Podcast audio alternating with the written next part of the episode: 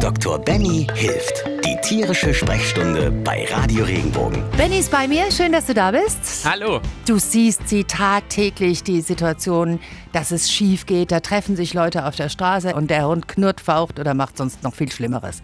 Was kann ich machen als Hundebesitzer, dass so Gassi gehen und andere Leute treffen oder Kinder, die auf meinen Hund zurennen, dass das ungefährlich bleibt? Oh, ist ganz schwierig. Also ich rede mir ja da wirklich im wahrsten Sinne des Wortes immer den Mund fusselig. Sowohl beim Tierbesitzer als auch bei Bekannten, wo ich dann sehe, das Kind rennt auf den fremden Hund hinzu. Ich, äh, ich berate halt immer hinsichtlich die sogenannte Fremdtieretikette. Das heißt, wenn man sich überlegt, ich möchte auch nicht direkt mit der Hand auf meinem Kopf gefasst bekommen, geknuddelt und geknutscht werden von jemandem, den ich überhaupt nicht kenne. Nein, ich auch nicht. So, jeder Sei von uns. George Clooney, da würde ich Nein, da lassen wir uns mal drauf ein. Nein, aber es ist wirklich so, das, Ja. das vergisst man immer. Als Besitzer ist es schwierig. Also Ja. man muss sagen, man muss so ein bisschen vorbeugende Maßnahmen treffen, weil man natürlich als Halter in diese Bredouille kommt, dass man ähm, rechtlich dafür haftet, wenn was passiert. Auch so, wenn ja. das Kind auf den Hund Ja, im. Prinzip zukommen würde.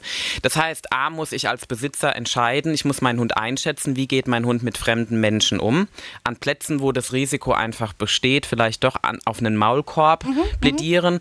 Ähm, es gibt mittlerweile auch sogenannte Warnschilder. Neben Knutschkugel und Co. gibt es bitte nicht anfassen. Ist auch eine Variante. Und auch mittlerweile Farbtücher, die man einsteckt. Echt? Ja, gibt es ganz tolle neue Trends. Das kommt nicht überall an, aber es ist trotzdem so, dass man natürlich versuchen muss, dahingehend Aufklärung zu betreiben. Und immer ganz wichtig, wenn ich Familienvater oder Mutter bin, dass ich meinen Kinder dazu erziehe, immer erst mit dem Besitzer zu reden, darf ich anfassen. So ist es. Und immer ganz wichtig, egal was, was, was passiert, immer erst mal schnuppern lassen, dass das Tier einen kennenlernt. Und wenn dann der Besitzer sagt, ist okay, dann darf auch ich als Kind oder Vater, Mutter auch mal den Hund anfassen. Äh, schnuppern lassen heißt in dem Fall mal die Hand hinstrecken und vorsichtig äh, äh, vorhalten, sodass Richtig. die dann an, an der Hand riechen können. Richtig, einfach- Das ist mit einem Abstand, ne? Genau, aber das ist ja auch ganz, also im wahrsten Sinne des Wortes, auch ich kann nicht jeden riechen. Nö. Und so ist es bei Tieren ja genauso. Wenn dir der Podcast gefallen hat, bewerte ihn bitte auf iTunes und schreib vielleicht einen Kommentar. Das hilft uns sichtbarer zu sein und den Podcast bekannter zu machen.